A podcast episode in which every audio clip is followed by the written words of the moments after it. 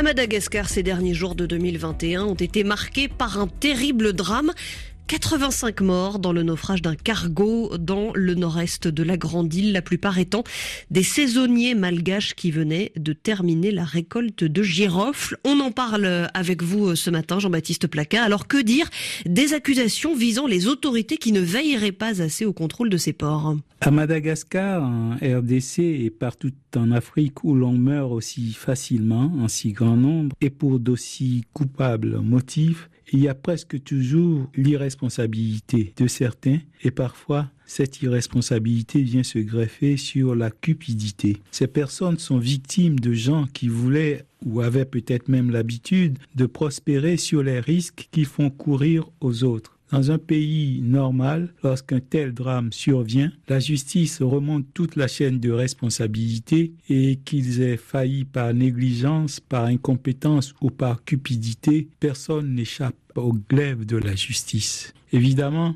en Afrique, on a toujours tendance à se tourner en premier vers le chef de l'État lorsque surviennent de tels drames. Sauf qu'un chef d'État ne s'occupe pas de l'embarquement dans chaque port, surtout dans un pays qui en compte 13 à 17, peut-être même plus. À moins que ce ne soit parce que le chef de l'État, souvent en Afrique, s'occupe de tout, se mêle de tout, y compris du choix des personnes qui doivent diriger les plus petites entités. Pour vous, Jean-Baptiste, le premier responsable à pointer ici pourrait être euh, celui euh, qui dirige le port d'où n'aurait pas dû embarquer ses passagers. Bien entendu, et même s'il cherchait à se décharger sur ses collaborateurs, sa mission est de veiller à ce que ses subordonnés n'utilisent pas leur position pour d'aussi criminels trafics. Vient ensuite le capitaine du cargo.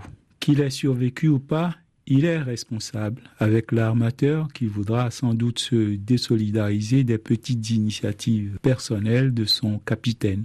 Il se trouve que presque partout où surviennent de tels drames, il y a toujours un fonctionnaire, un employé qui cherche à utiliser sa position pour s'enrichir au mépris de la vie de plus démunis. Pour fermer les yeux et laisser ce navire voguer vers ce tragique naufrage, il a fallu que certains aient été corrompus avec l'argent versé par les naufragés, justement. C'est d'autant plus révoltant que ces saisonniers, généralement, travaillent seulement quelques semaines par an pour apporter à leur famille ce qu'il faut pour survivre. L'État a tout de même fait observer un deuil national. Davantage que ces honneurs posthumes, c'est la rigueur dissuasive de la loi qui fera cesser ces trafics criminels. Aucun de ceux qui ont pris part d'une manière ou d'une autre à ce business ne doit être épargné. Le capitaine du cargo, s'il est en vie, l'armateur, le directeur du port de départ et ses éventuels collaborateurs qui auraient initié ce trafic ou auraient perçu leur part du butin pour l'autoriser, même les rabatteurs qui ont attiré les passagers dans cette funeste croisière. C'est ici qu'intervient la responsabilité des juges et elle appelle beaucoup de vigilance, car dans certains pays du continent, un tel dossier a vite fait de s'évanouir dans la nature parce que des magistrats préfèrent déshonorer leur robe pour se constituer une fortune personnelle plutôt que de dire le droit de rendre justice surtout lorsque les victimes sont comme ces travailleurs saisonniers, d'humbles citoyens sans soutien aucun, alors que l'armateur, lui, peut s'aligner sur le tarif du juge pour, avec son obol, éteindre toute l'affaire, si affaire il y a. C'était Jean-Baptiste Placard.